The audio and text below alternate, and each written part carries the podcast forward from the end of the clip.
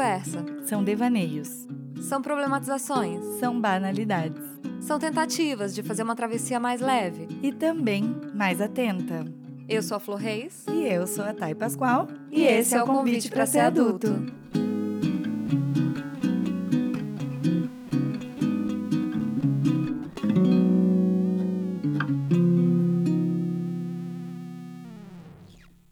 Oi, gente, tudo bom com vocês? Hoje estamos aqui, né, é, não só como apresentadoras desse lindo podcast, mas também como fãs da nossa entrevistada. Então, aquela coisa, escorre uma gotinha de suor pelas costas, mas a gente está aqui firme e forte. Então, se você está chegando agora aqui, o nosso Instagram é Convite para Ser Adulto, e lá vocês encontram tudo o que né, a gente está fazendo, que a gente produz por aí, nosso grupo do Telegram para bater papo, campanha do Apoia-se e todas as outras coisas, camiseta, caneca, enfim. E hoje a gente está aqui com a rainha da podosfera, dona da podosfera, Deia Freitas, do Não Inviabilize Podcast. É, quando a gente abriu esse novo formato do convite, de fazer entrevistas e perguntou para o pessoal quem que vocês querem ouvir no programa, é, algumas pessoas responderam assim, Juju, Deia Freitas, e eu pensei, nossa, gente, calma, né? Vamos, vamos... vamos aqui focar na realidade. vamos focar no que é real. E aí aconteceu que eu falei: ah, quer saber? Eu vou mandar um e-mail para a Deia, e a Deia é maravilhosa, super querida, receptiva, está aqui com a gente hoje. Obrigada por ter aceitado o convite, Deia. Ah, eu que agradeço. Eu não sou rainha de nada, eu sou uma operária do podcast. Sim, nós somos todas operárias. Trabalhadora da podosfera, né? É. Porque, cara, deve dar muito trabalho, hein? É muita história, gente. É, muita história. Qual que é a frequência, Deia?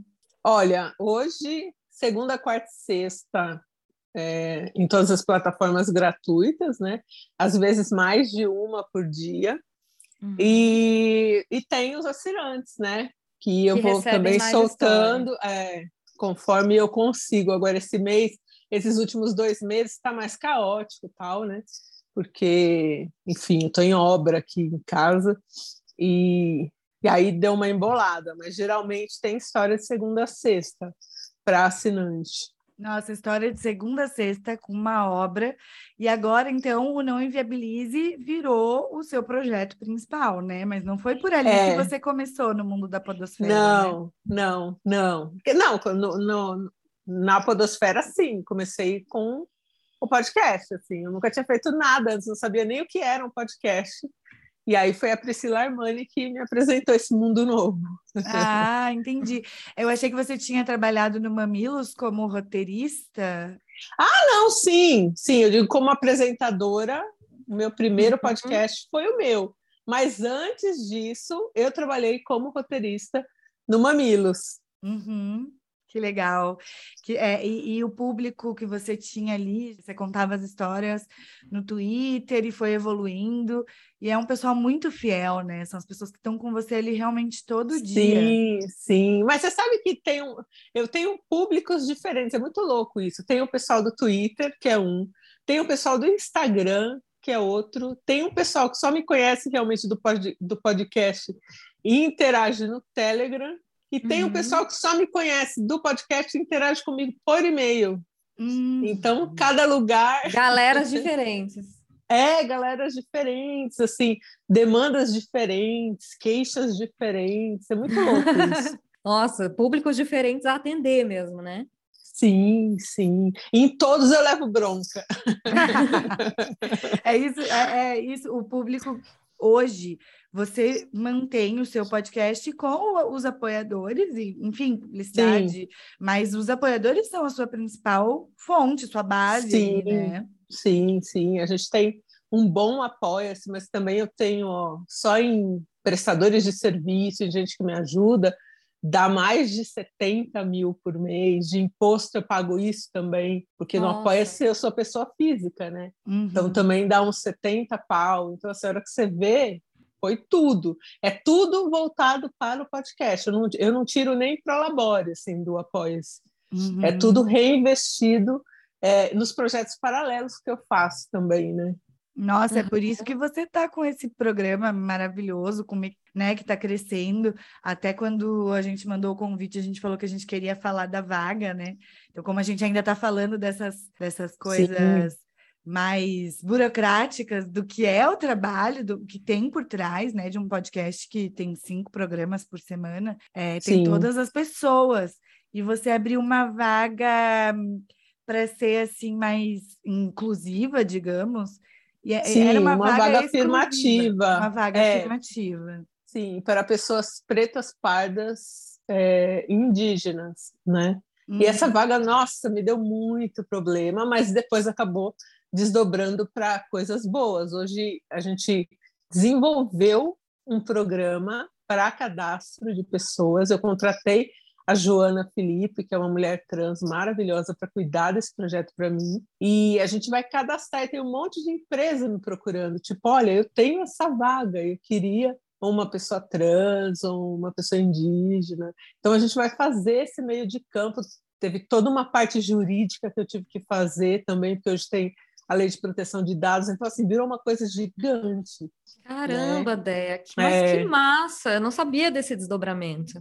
É, teve esse desdobramento maravilhoso e agora. Nossa, a gente, gente tá... a gente resgata um pouco de fé na humanidade, né? Porque parece é, que as mas... tretas que dão, essas tretas aleatórias da internet, que você fala, gente, sério que vocês estão incomodados com isso? É, a gente nunca acha que vai vir algo bom. E que bom saber é, que vem. Mas na época, na época eu fiquei mal, eu fiquei doente, porque assim, me acusaram Sim. de tráfico de drogas. Gente, tráfico de drogas. Meu Deus. Esquema de pirâmide. É, que mais?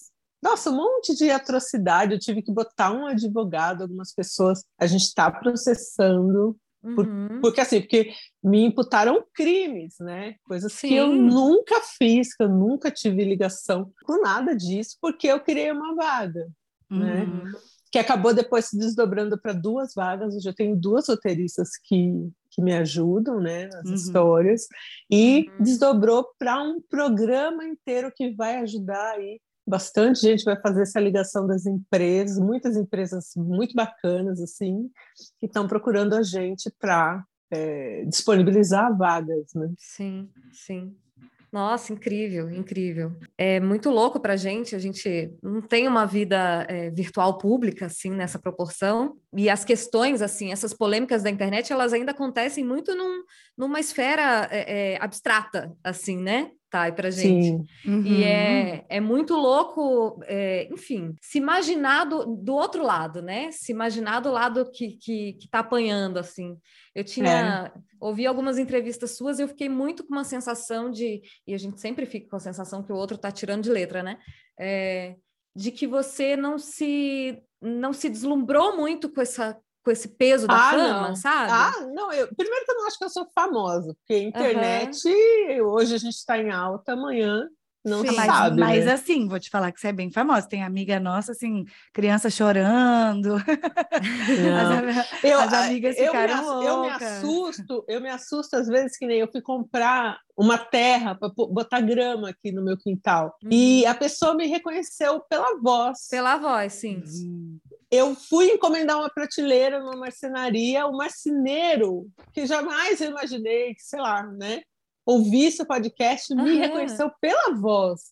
Então, esse tipo de coisa me assusta. Assim, uma vez eu fui fazer um, uma troca no saque de um, uma dessas lojas de departamento e também a menina deu uma surtada, sabe?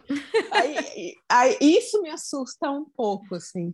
Mas eu ainda acho que não é fama, eu acho que é questão da voz mesmo, né? É, Apesar de eu é. achar meio, meio surreal, alguém te reconhecer pela voz, né? E também, acho, algumas vezes na rua, as pessoas, uma outra pessoa me para assim, fala, você é a Deia Freitas? Eu falo, ai meu Deus do céu, eu toda descabelada, porque eu ando muito mal arrumada, né? Não, mas uhum. agora com obra, aí eu falei, ai meu Deus, eu vou ter que pentear o cabelo, pelo menos, para sair na rua, porque às vezes acontece, mas é raro. Agora, uma coisa gostosa, às vezes eu pego o metrô e eu vejo que alguém está rindo e na telinha do celular está ali a capinha do meu podcast. Então, Ai, assim, a pessoa não sério? Me, a pessoa não me reconheceu, mas ela está rindo comigo ali. Então, isso é Ai, é muito, isso é muito gostoso. É. Nossa, delicioso. Nossa, isso é bonito. Essa é. sensação. Mas assim, não sabia também desse desfecho do, que está acontecendo em relação à vaga, mas fico muito feliz de saber, porque você, apesar de ter sofrido todo o ataque, ter essa mobilização ali, porque acho que invadiram teu e-mail, né? Foi, foi pesada a coisa. Sim, tentaram invadir, não conseguiram, porque eu tenho aquela dupla coisa lá. Uhum. Mas, é, conforme são os ataques, o próprio Google ele trava ali. Uhum. Então eu, eu ficava sem conseguir acessar. Tanto que eu não Nossa. consegui acessar que em abril o Ministério Público me intimou. Meu Deus. Porque alguém fez uma queixa dizendo que eu tinha lançado uma vaga preconceituosa. E como eu não respondi, porque assim, a gente recebeu mais de 5 mil e-mails. É muito e-mail. Então, veja quantas pessoas né, estavam precisando de uma oportunidade de emprego, né? Uhum. E aí travava, eu nunca quis achar o, o, e-mail do Ministério Público, eu fui achar agora em.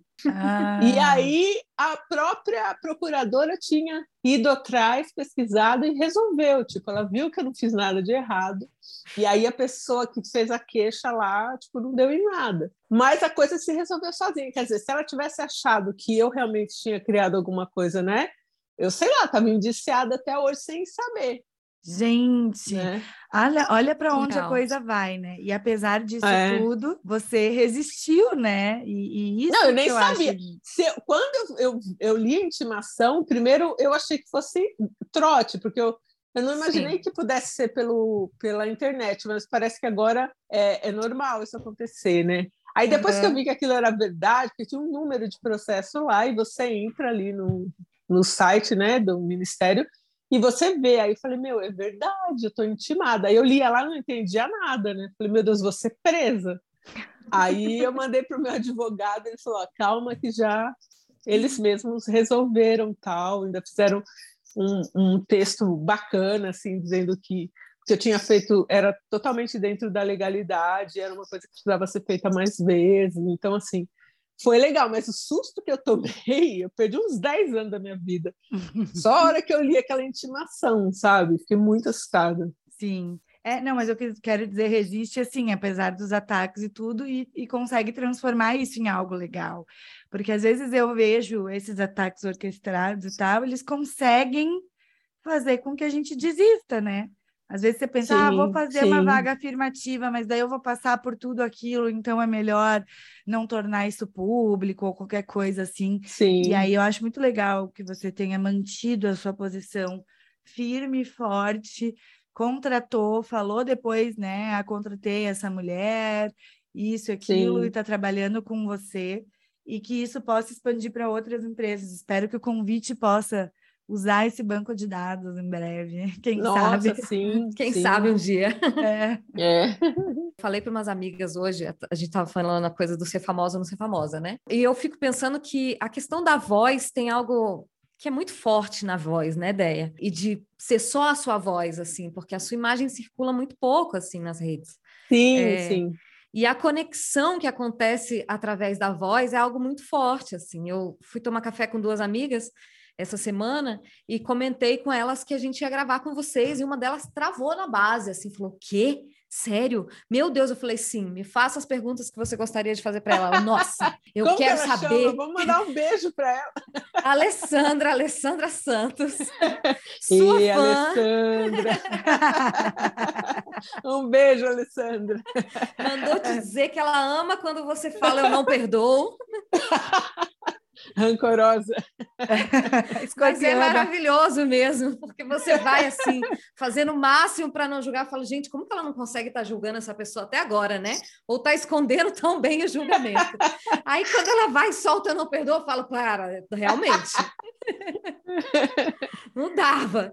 Mas a Ali pediu, falou que ela queria muito saber quais são os seus bichos, nome ah, e espécie tá. de todos os seus bichos.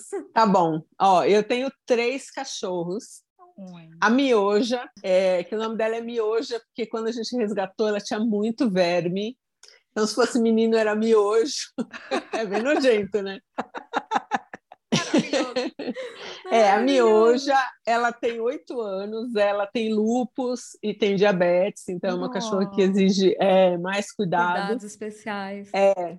Eu tenho Kiwi, que tem oito anos, é sapequíssimo, assim, esses dias ele comeu um pano, me fez gastar um dinheiro numa cirurgia, e tá ótimo.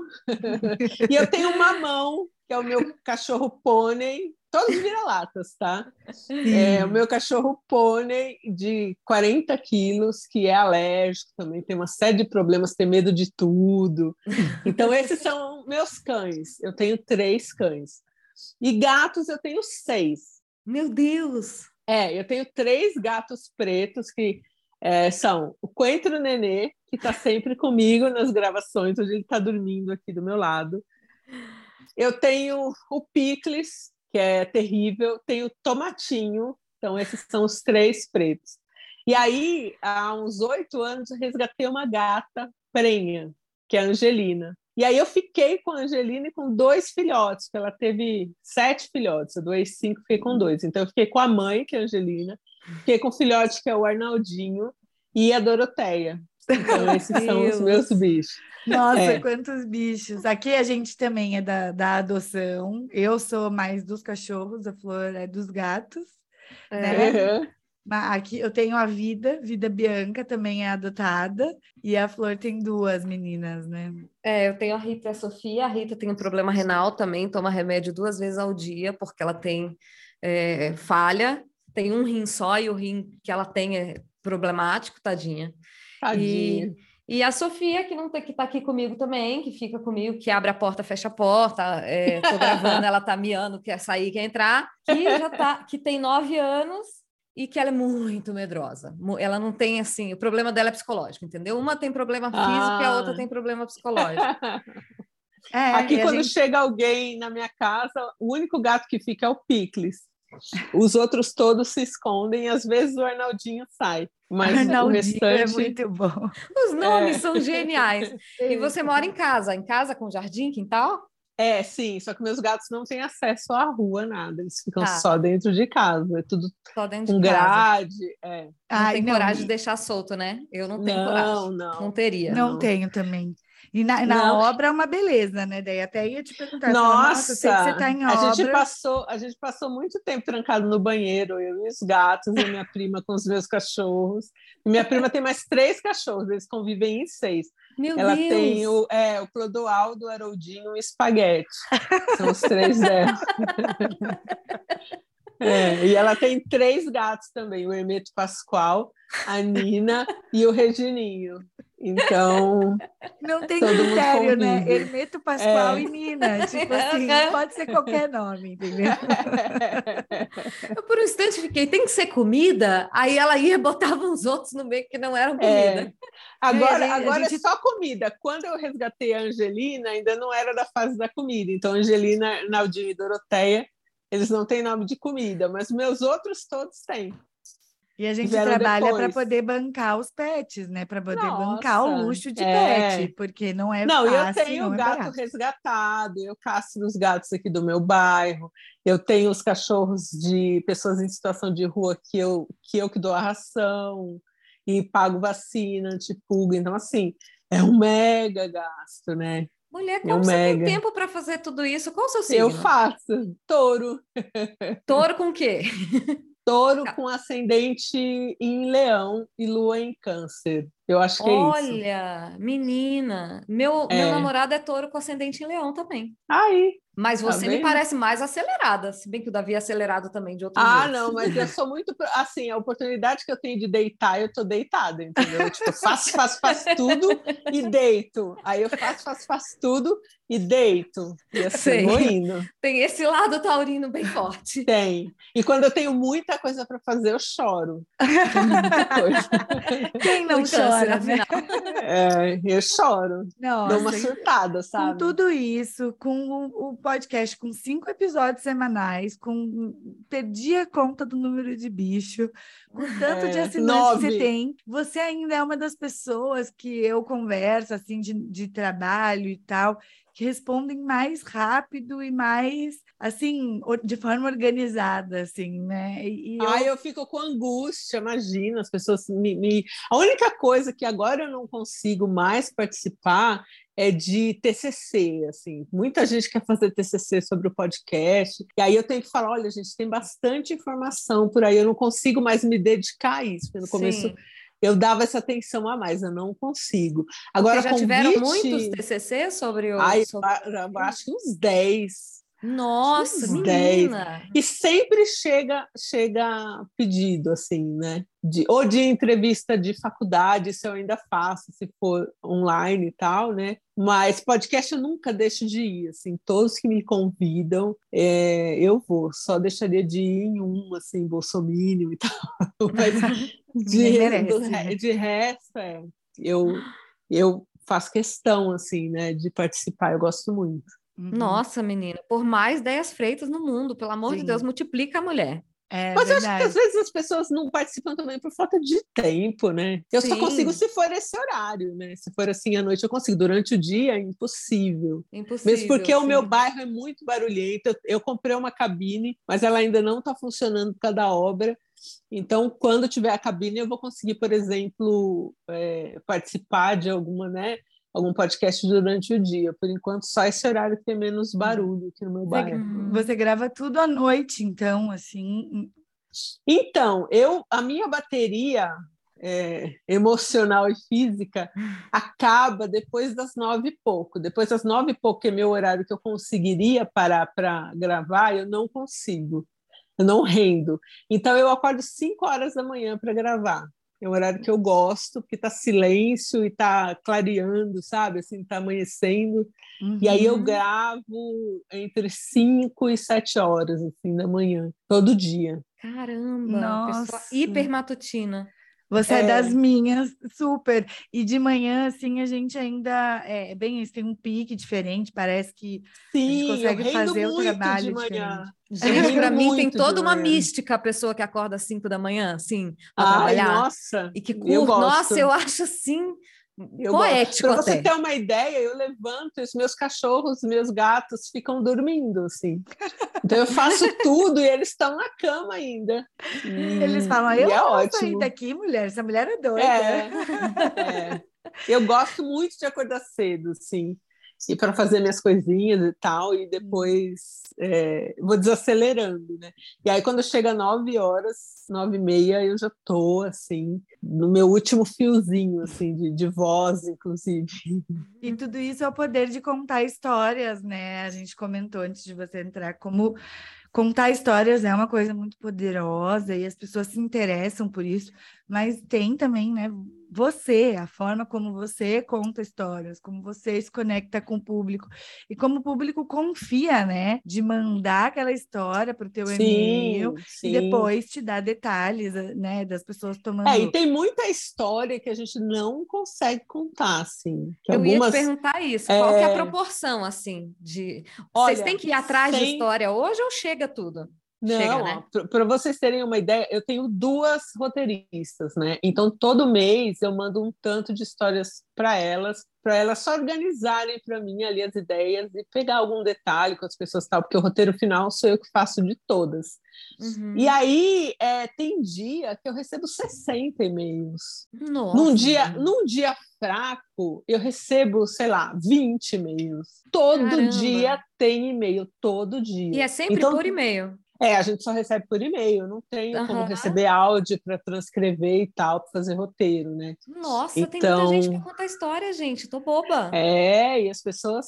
Ó, se eu quiser ficar sem receber nenhum e-mail agora, a gente tem um banco de, sei lá, uns 6 mil e-mails de história. Caramba! Nossa! Desde que eu comecei. Tem história de 2000 e 19, que eu não consegui chegar ainda. Nossa, meu é. Deus, é, é uma avalanche de cartinhas é. pro, pro, pro caminhão do Faustão, assim, sabe? É, ó, eu, eu, eu tô fazendo a curadoria do livro que eu vou escrever do, do podcast, e eu tô pegando histórias de 2019. Nossa! 2019, histórias que eu nem tinha conseguido abrir o e-mail ainda. Nossa, mas que maravilha! Você está escrevendo o livro com as histórias que não foram ao ar? É, que não foram ao ar. histórias inéditas.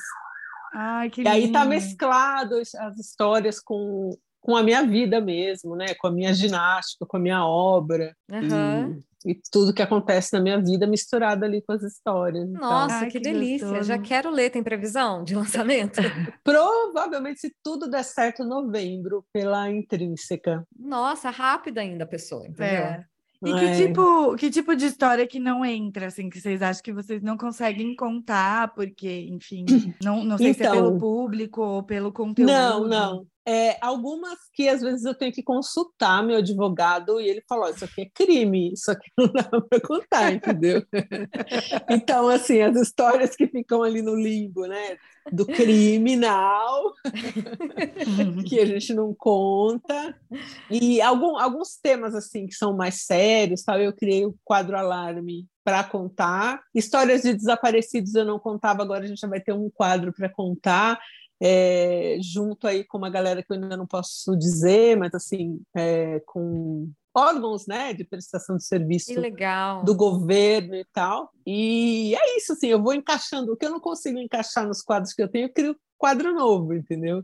Uhum. Tipo, agora esse é para atender histórias de pessoas que tiveram aí entes desaparecidos e que estão desaparecidos ainda, então a gente vai prestar esse serviço. Né? Mais esse serviço público, né? Uhum. Multiplica É. a Deia Freitas, gente. É o, vai ser o nome desse, desse episódio, entendeu? É. Não, eu gosto, eu gosto muito de contar história, então. E é uma coisa simples, né? Eu acho que é, tem muita gente que fala, ah, não, Mas nem Deia é um talento. consegue. Não, não, é treino, gente. É treino. Não é, É. talento, não. É treino. É treino. Não, eu acredito, eu acredito, porque a gente dá valor demais a talento e pouco valor a treino nessa, nesse mundo, né?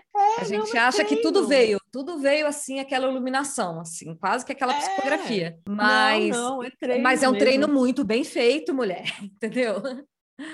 É você muito pegar, bom. fazer exercício também, né? Você Sim. pegar uma história e ver ali o que, que você quer, por onde você quer começar, como vai ser esse meio da história, o que, que você vai deixar ali de virada no meio da história, como é que você vai acabar isso? Porque às Tem vezes toda uma experiência de roteirista envolvida, né? Sim, sim, mas e também, mas que também fazer roteiro, não a parte técnica, mas a organização de ideias de fazer roteiro, qualquer pessoa consegue. Se você pegar uma Uhum. história sua agora, sei lá, é, hoje eu fui na padaria. Como é que você vai escrever isso? Você vai dizer ali como estava o tempo? Ah, eu fui na padaria, estava chovendo. O que, que você foi fazer na padaria? Pô, comprei pão, leite e tal. Você encontrou alguém na padaria? Tipo, você vai respondendo as próprias perguntas e vai fazendo uma linha. Uhum. Então, eu Sim. acho que isso facilita muito. Às vezes eu pego uma história totalmente desorganizada e eu falo, puxa, isso aqui, esse ponto aqui, que é o ponto alto da história, está aqui, mas eu vou trazer para cá, porque eu quero que as pessoas é, encerrem nessa, nesse ponto. Então, eu tenho que saber tudo o que aconteceu antes desse ponto para poder montar a história e até onde eu quero ir, ou até onde eu acho que, que dá para a gente contar, entendeu? Uhum. Então, eu acho que é mais isso mesmo, de montar essa linha. Uhum. É, e o como nosso- que você caiu no mundo do roteiro, Deia? Desculpa te interromper, amiga. Não, não. Então, eu, eu contava as histórias lá no Twitter, né? E a Cris Bartz e a Juva Lauer, do Mamilos, elas me seguiam. E aí elas viram um potencial em mim e me chamaram para fazer roteiro. Eu falei, gente, eu não sei fazer roteiro. Aí a Juva Lauer falou, Andréia, você já faz roteiro. E, e aí eu comecei com elas Começou já no Mamilos, de cara. no Mamilos, convidada por elas, assim. Eu Nossa. fiquei em choque. fiquei em choque, porque eu nem sabia que elas me seguiam. Eu seguia, né, as meninas, mas nem e você sabia. trabalhava com o que nessa época? com moda. Tá, e e como fazia é isso? cat sitter. Gente, eu venho, porque eu venho. quantas milhares de coisas. Eu falei, gente, ela precisa me explicar, sabe? Porque é Como classe- que foi de formada em né? psicologia? É.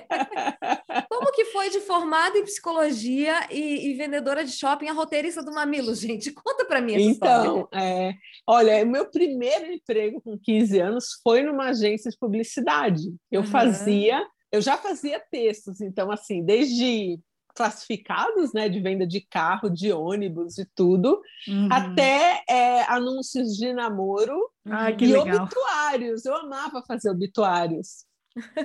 Porque às vezes a pessoa che chegava lá e não sabia o que dizer, né, daquela pessoa, e aí eu ia perguntando, tal, até fazer um texto. Então eu já gostava muito disso, né, das histórias. Nossa. E aí eu trabalhei é, atrás, né? Sim, nossa, eu tô com 46, eu tô com 47.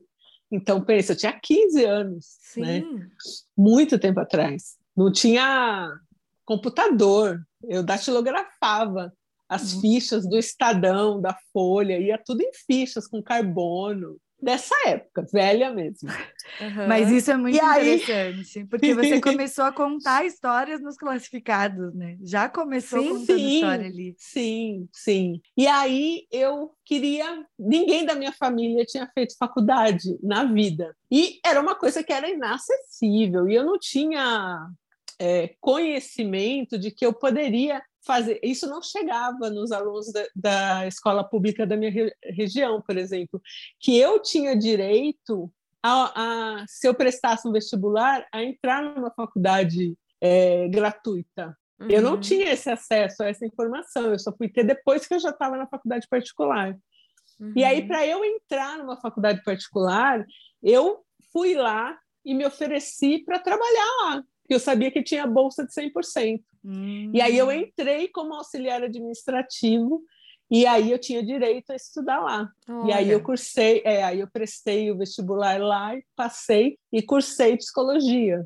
Só que aquela coisa, psicologia é um curso que se você não tem um mínimo de suporte, né, você não consegue depois largar que você tem para montar um consultório, para começar a atender sem ganhar muito, né? E eu assim, meus pais morreram muito cedo. Minha mãe morreu, tinha 16, meu pai morreu, tinha 12. Então, desde muito cedo eu me viro sozinha, assim, né?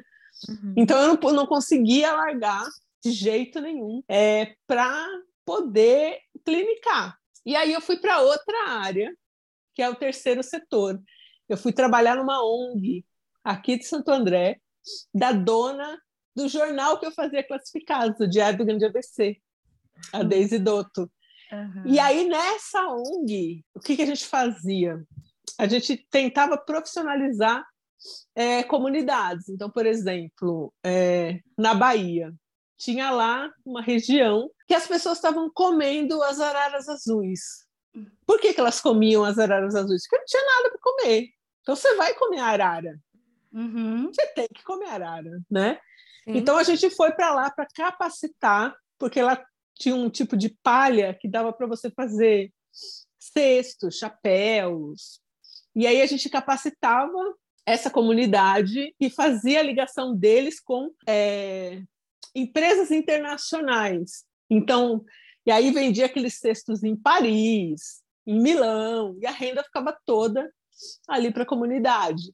E aí, nesse meio, eu fui conhecendo, por exemplo, a Copa Roca, do Rio, fui conhecendo algumas marcas é, e alguns estilistas famosos que gostavam de trabalhar com comunidade e fui indo atrás de capacitar essas pessoas. Então, por exemplo, se tinha uma uma ONG ali que tinha mulheres que bordavam pano de prato e vendia pano de prato a dois reais, eu capacitava essas mulheres para que elas, além de terem um bordado mais aprimorado, conseguissem saber precificar o trabalho delas Uhum. E fazia o link delas, por exemplo, com o Alexandre Ergovitch, para usar uhum. esse hum. bordado nos trabalhos dele. Nossa!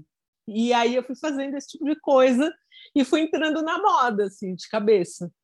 Que legal, que incrível, que trajetória incrível. É, é. engraçado que essa trajetória toda vai passando pela moda, enfim, vai Sim. chegando nos roteiros, mas o social nunca deixa de estar tá consigo, né? Você não. vai levando e, o social e, junto. E eu sempre gostava, então, por exemplo, a gente fazia esse trabalho né, nas comunidades, e aí eu fazia questão de que as peças tivessem tags contando as histórias daquelas mulheres, daquelas pessoas. Então, eu sempre gostei de contar a história. Né? Uhum. Eu sempre acabei colocando as, as histórias pessoais das pessoas é, ali no meu trabalho. Então, não importava o que eu estava fazendo, eu, eu dava um jeitinho ali de contar a história. Sim, uhum. isso nos é, humaniza tanto, né? Eu estava comentando com a Thay aqui antes da gente começar a gravar, é, eu escutei muito o Não Inviabilize esses últimos dias, e eu fiquei pensando no quanto é, o podcast, né, ele burla a solidão, sabe? Ele não deixa a gente se sentir só, assim, muito mais do que do que as mídias, do que as outras mídias, assim, do que, sei lá, se você está rolando no Instagram, você tem plena consciência da sua solidão ali o tempo todo. Mas o podcast Sim. ele te faz companhia de um jeito que dribla a solidão, assim. Que é algo do rádio, né? É exatamente a magia do rádio. É a magia né? do rádio, exatamente. É a magia do rádio. É. E é incrível isso, essa sensação, assim, essa coisa das pessoas te reconhecerem pela voz, né?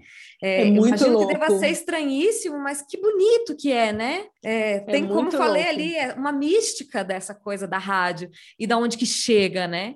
E de você estar tá é. falando uma madeireira, é isso que você disse, né? E o é, cara. É um, um, um marceneiro. Um marceneiro, um marceneiro te ouvia. Que disse, fala... é, disse que a filha dele escutava o meu podcast e quando ele passava dentro de casa ele ouvia e ele às vezes pegava só um pedaço da história ficava interessado de saber como terminava e aí ele pediu para ela ensinar porque até então ele não sabia o que era um podcast onde ouvia né? Hum, e aí a filha ensinou colocou lá no celular dele e aí ele falou: ah, eu só eu clico aqui, já abre, já tem as histórias novas, e aí eu te ouço todo dia, o pessoal daqui da marcenaria, a gente dá risada e ouve. então, olha que louco, isso para mim é, é, sucesso. É, né? Eu quero, sei lá, Nossa, entrar, com toda certeza. Num, é, entrar num ônibus e estar tá o cobrador de ônibus me ouvindo. Porque é um público que hoje não tem tanto acesso a podcast, né? Sim. Uhum. E, e, que eu fico com a sensação de que o Não Viabilize tem essa coisa, além de te fazer companhia, aquela história, é uma companhia que nos lembra que a gente é parte de algo, sabe? É, o tempo todo, assim. E, e, a gente não. A gente fala muito da vida dos famosos, é, assim, as pessoas no geral, né? Falam muito da vida dos famosos, tratam muito em torno das coisas que estão acontecendo com as pessoas é, com visibilidade, mas essas histórias é, sem rosto. Das pessoas comuns. Das da pessoas comuns, comum. É. exatamente. E, e, são histórias que a gente fala, cara, é muito real isso, uhum. assim, é uhum. muito vida real. A gente já conhece uma história parecida, Exato. as histórias dos potes, todas as histórias de, de, dos potes que se desdobram, entendeu? Às vezes é, eu fico né? pensando, né? eu falo, gente, que louco, eu tô aqui fazendo um roteiro da história de um pote, sabe? Mas quem, aí, quem, nunca brigou posto, por um pote na não, família assim? Eu né? posto a história e é a época que eu mais recebo e-mail e, e mentions assim de gente falando: Meu Deus, minha cunhada tá com meus potes, sabe assim? Uhum. É, todo mundo tem algo de igual, né? A gente é Sim. é muito diverso, a gente, enfim, as discrepâncias, especialmente num país como o nosso, tem nem o que dizer mas tem algo de muito é, é, primordial assim nas relações humanas, né? Sim, sim. Eu, eu gosto quanto mais comum é, a história e as pessoas. Ordinário. Assim, é, né? amo, amo. Eu uhum. acho que são as, as melhores histórias, assim, porque são coisas que, sei lá, pode acontecer com a gente, né? Sim, eu Sim. acho muito legal que quando você também faz a curadoria, às vezes tem coisas que a pessoa que está contando a história fez que você não concorda. Eu ouvi uma esses dias que você dizia em algum momento assim: não, nesse ponto eu não concordo com o que o fulano fez. Mas de Sim, fato a pessoa e eu fez. falo, e eu falo para a pessoa: olha, eu posso contar a sua história, mas isso, isso aqui eu não concordo, eu vou falar, tudo bem? E aí, geralmente a pessoa fala: não, tudo bem. quer que eu conte de qualquer jeito, assim, Sim, né? Então, mesmo ter... quando eu não concordo. É, e para o público é interessante, porque às vezes a gente faz as coisas, ah, tá tudo ok, a gente tem razão, mas tem todo mundo né, faz coisas reprováveis em algum momento da vida, para si ou para os outros, socialmente, né? Tirando o limite aí do crime. Sim, sim. É, todo mundo, todo mundo vacila, né? É, todo mundo é. faz cagada. É o ideia, é. Porra, todo mundo tem. Exatamente, quando vem o E, Carlos. Uhum. É. E é o que todo mundo está pensando na hora também, né? Exatamente. Eu acho que grande parte do, do, do, apelo é que você traduz muito, a gente vai muito junto contigo, assim, você carrega a gente nessa história, é, nas descobertas também, assim, nos, nos, julgamentos também. Tem uma hora que você fala, ah, não, agora eu vou ter que julgar. Não vai ter como. Como que você fez essa? Ah, mas, por exemplo, quando eu falo que eu odeio trilha, às vezes eu recebo e-mails furiosos de gente que, que, que, que é tipo guia de trilha. Mas eu não estou falando não. Fa... Ah, não, às vezes eu até falo não façam trilha. Mas assim, eu não estou querendo acabar com a indústria da trilha, entendeu? Não, Mas, eu acho maravilhoso. leva, né, É, eu acho maravilhoso quando você não perde essa noção de que eu sou uma pessoa física, assim, sabe? Ah, sim. Que eu, sim. eu vi você falar algum dia, eu não sou a Netflix, assim, às vezes as pessoas me cobram como se eu Exatamente. fosse a Netflix. É, Ou como se você não. tivesse que ser a fada sensata, assim, você é taurina. Eu acho, era de se imaginar que você sou, Sim. Carregasse esse peso de ser a fada sensata. É, você não imagina. carrega, entendeu? Não, não mesmo, não perdoa. Muita gente escreve e fala: Andréia, você precisa encontrar Jesus, você precisa perdoar. E eu falo: não vou perdoar, não vou perdoar. e aí a o- pessoa acha que eu estou sofrendo. Não, eu simplesmente não perdoo. Tá bem, entendeu? É simples. Simples. Mas eu recebo também esses feedbacks assim do tipo, ah, você tem que perdoar. Eu não vou perdoar ninguém. É, mas é, é, eu acho que no final das contas isso tudo também é uma opinião ou uma brincadeira, ou o que seja lá o que for, não importa, né? O resultado final é até um serviço público no sentido de que a, a, a última história que eu, que eu ouvi do, do cara que foi roubado no cartão de crédito, que foi no Leponê, Sim. no restaurante É o Leponê. Carlos. É, É o Carlos, eu também ouvi no Leponê. Morria de rir é. toda vez que ela falava Leponê. Então, talvez se isso for acontecer com alguém que ouviu, assim, mais ou menos o mesmo enredo ali, vai Presta um lembrar. serviço Sim. social nesse Sim. aspecto também, né? Pô, É. hoje, eu rece- hoje eu recebi um e-mail do cara que, que conheceu outro cara pelo aplicativo, levou o cara para casa, deu tudo certo, mas depois ele pegou no sono, o cara roubou o celular, a TV, Meu. o notebook e o frango assado que a mãe dele tinha, tinha assado e deixado em cima do fogão. Quem que rouba um frango assado? Ele botou tudo na mochila e saiu com o frango assado na, na mão, assim, porque tem câmera, né? Gente, A travessa de frango. a O cara travessa. levou o frango. Levou É, o frango e e, a travessa. e a travessa da mãe dele. Levar a travessa. Levou. Podia ter colocado o frango na sacola, sei lá, não, ele levou a travessa. Gente, Já dava outra história do trauma da mãe dessa pessoa. É, não, perdeu mas essa- deu. Deu uma treta, mas assim. E eu fui lendo, eu, eu recebo muita história também de gente que é roubado, assim, né? Mas o Sim. final, eu não vou contar aqui o final, mas o final dessa história, vocês não vão acreditar. Vocês não vão acreditar. Sabe? Então aí é, é isso que me empolga, porque é uma história comum de gente que foi assaltada em casa, assim, né? Furtada. Sim. E, e, e, e, ó, você vê, eu postei lá que, que eu postei esse trecho, né, hoje no Twitter, que ah, roubou o frango assado e tal. E aí teve gente que falou, pô, eu fui assaltada, eu estava comendo um risole e o cara levou meu risole mordido. O outro, o cara levou o pacote de fandangos. Então, assim, não é uma coisa que não aconteça, entendeu? A Sim. outra lá, é, tipo, ah, abriram a geladeira da minha mãe levaram uma torta, sei lá, uma coisa assim. O pessoal Sim, as histórias de firma, né, que abriram a geladeira e roubaram a carne da marmita. Exato. E o pior é que isso acontecia na empresa que eu trabalhava. A Já carne da marmita, gente. É uma revolta, as pessoas ficam revoltadas reais, elas me escrevem, elas falam: olha, manda a pessoa fazer isso, isso e isso, manda processar a empresa. Nervoso assim, de verdade, tá num bife, sabe? O pessoal fica. Vão processar a empresa pelo É. bife da marmita. Pois é, mas o- o, preço que tá o bife, né, gente, vale o processo.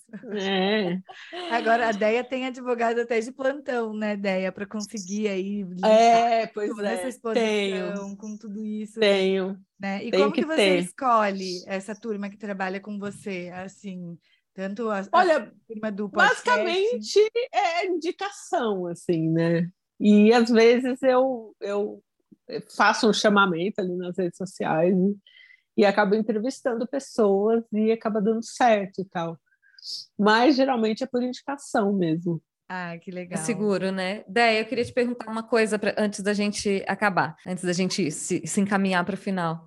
É, o, o, o podcast nosso é o convite para ser adulto, né? E a gente fala muito dessa, dessa transição para a vida adulta, assim, de quando você se descobriu adulto, de quando você se viu nessa posição de adulto, se assustou com isso. E ouvindo você falar a tua história, eu, claro, já tinha pensado muito nisso antes, mas fica muito evidente o quanto é, essa coisa de quando você se descobriu adulto é uma coisa que é um privilégio de classe também, né? Você descobrir que você ah, era sim, adulto tarde sim. na vida. Também não, né? Talvez em primeiro lugar, assim. Totalmente. Com 15 anos eu já estava trabalhando assim, responsável. Eu, dos meus 15 aos 16, que quando eu, foi quando eu perdi minha mãe, minha mãe já estava com câncer. Então eu tinha muitas responsabilidades. Quando eu perdi meu pai, eu descobri que eu era adulta, e nem era, mas eu tive que fazer o papel de adulta com 12 anos, quando a minha mãe teve que correr atrás de dinheiro para enterrar meu pai. E eu fui com a minha tia lá é, liberar corpo, essas coisas, e a gente teve que trocar meu pai. Eu tive que ajudar a trocar meu pai. Eu tinha 12 anos. Nossa. Então foi aí que eu saquei que, putz, né, a vida não era fácil. Né? Uhum. Né? Então, era uma responsabilidade que não devia ser de uma criança. Mas ali na hora, não tinha outra pessoa. Né? E eu via minha tia tentando fazer sozinha, eu falei, não vou deixar ela fazer sozinha, é meu pai. Uhum. E aí eu ajudei a botar o terno no meu pai, então é pesado, né? Muito. Mas foi daí para frente, e é um, um, um, Você não pode pensar em é, transição para a vida adulta sem fazer recorte de raça e classe, porque é Exato. é totalmente diferente. Né? Tem gente que se descobriu adulta quando foi fazer intercâmbio no Canadá, uhum. uhum. né? E tem gente que se descobriu adulta quando teve que cuidar dos irmãos menores. Sim. Então você vê, né? São mundos diferentes. Exato. Não, completamente. Embora tenha coisas que atravessem, as coisas de saúde, né? As questões de sim, saúde familiares sim. e particulares são coisas que nos, é, nos fazem estar em contato. Eu acho que grande parte dos é, se perceber adulto, as pessoas falam, né? Quando você se percebeu adulto? Um perrengue, né? É sempre um perrengue. É sempre Sim. uma grande crise ou a morte de alguém. Eu acho que é algo que nos coloca em contato com a nossa vulnerabilidade, com a nossa é, é, possibilidade de morrer mesmo, sabe? Com a nossa mortandade, assim. E obviamente que isso acontece muito mais, né? Em pessoas Sim. com, com é, enfim, os recortes de raça, os recortes de classe. Sim, mas até nas questões físicas, o desenvolvimento do próprio corpo, dependendo da, da alimentação, uhum. da subnutrição, você Sim. Tem diferença também até uhum. nisso, né? É muita coisa para se colocar, se colocar na balança nessa hora, né? Eu ia te perguntar, Sim. era isso. É, se você tem uma lembrança da, de quando você se sentiu adulta e provavelmente não era, né? É, é, é essa aí, pesado. Essa aí. Eu não queria acabar nesse clima pesado. Esse é um assunto muito bem resolvido já na minha vida, uhum, tal. Sim. Mas é esse momento aí que eu saquei que, putz, se eu não fizesse ali, não tinha quem quem fizesse. E eu não queria deixar minha tia fazer sozinha, também não queria sobrecarregar mais minha mãe, estava correndo atrás de dinheiro para uhum. enterrar meu pai. Então, falei, Sim. bom, é agora. É, normalmente a gente se, se entende adulto quando a gente se vê sozinho, né? Então, é. É, ter essa coisa de ter, eu sei que não tem uma ligação direta no momento pesado não vai te salvar, mas ter essa companhia num podcast que seja, ou num rádio, ou numa televisão, às vezes é a única companhia que aquela pessoa tem, né? Então, Sim, acho que eu tem recebo esse... muito esse retorno também uhum. de gente que se sente solitária uhum. e que uhum. melhorou depois que me ouviu, ou gente que me ouve fazendo quimioterapia. Então, assim, são, são é, passagens da vida das pessoas assim que eu nunca pensei que eu pudesse participar, né? E às vezes eu estou ali. É, não tem preço isso, né? De, é. de oferecer conforto para alguém, às vezes sem querer, né? Essa, esse, essa capacidade multiplicadora, assim, da voz gravada, né? E Sim. aí isso, a gente foi além até do rádio, porque a pessoa pode escutar o teu programa inteiro, a pessoa pode escutar todos os podcasts, que, todos os episódios que você gravou até hoje, né? Sim. E sim. muitas fazem isso, muitas maratonam, assim. É, é, com é. a gente acontece bastante da pessoa vir falar que está maratonando. Eu falo, gente, todo o amor pela pessoa que está gastando todo o tempo do dia dela escutando sim. a minha voz, assim. Eu só sim. posso, assim eu, eu, fico até quase pedindo desculpa, assim, por estar ocupando tanto do seu tempo. é... né? E, eu acho que o rádio tem isso, né? Da gente poder ouvir e ir fazendo outras coisas também, né? Uhum. Sim. A gente sim. não fica só naquilo. Eu tenho, por exemplo, eu tenho uma mania de alguns programas que eu acompanho no YouTube, eu nunca assisto, eu só ouço. Uhum. Eu, às vezes eu não olho para a tela, eu nem sei como a pessoa está vestida, o que está acontecendo na tela. Uhum. Eu só ouço. É, a voz tem um efeito muito poderoso, é, né? Sim. Vamos, vamos para nossas indicações, então, Flor? Vamos.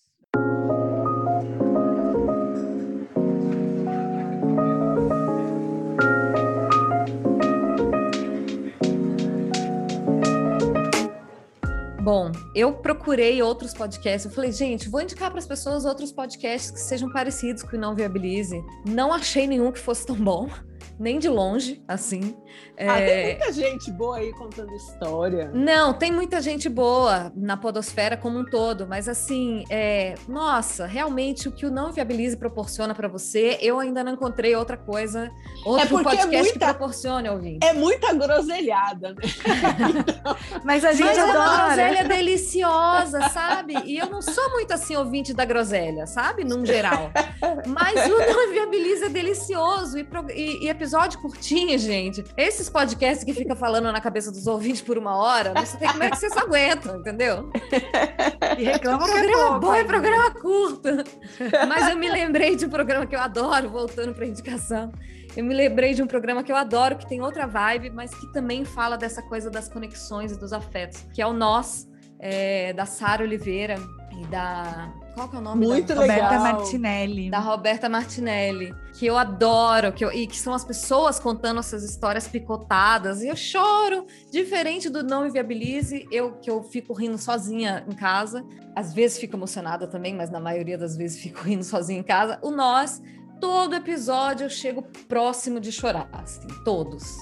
É, e é delicioso, delicioso escutar as histórias das pessoas, escutar, enfim, as conexões de vida que as pessoas fazem ao longo dos anos. Realmente a realidade não deve nada para ficção. A realidade é absolutamente inverossímil, né? Sim, sim. e, e, eu adoro, adoro programas que nos mostram isso. Então, minha indicação, já indiquei ele aqui antes no podcast, mas vai de novo. Minha indicação é o Nós, todos os episódios. Você ah, tem legal. algo para indicar para gente, ideia? Olha, eu, eu gosto também, eu, eu sempre estou caçando é, podcasts de histórias, assim, né? E esses dias eu é, ouvi novamente, já tinha ouvido, ouvi novamente, um podcast sobre a vida do Maradona, apresentado pelo Juca Kifuri, muito bom. Olha, muito legal. bom. Uma narrativa assim muito gostosa de ouvir e com fatos que a gente não sabia da vida do Maradona. Muito bom. Um outro podcast que eu ouvi também de história, que foi acho que o primeiro promotor que foi assassinado no Brasil, um dos primeiros, chama Morto pela Causa. Tá. É da Fundação Pedro Jorge, de um, um, crime que aconteceu em 1982 em Pernambuco. Nossa, fiquei bem curiosa. É, eu, eu adoro também tem escutar. Tem todo um esquema de corrupção por trás, o um escândalo que foi chamado de escândalo da mandioca. Uhum. É, é bem, bem, bem louco, assim.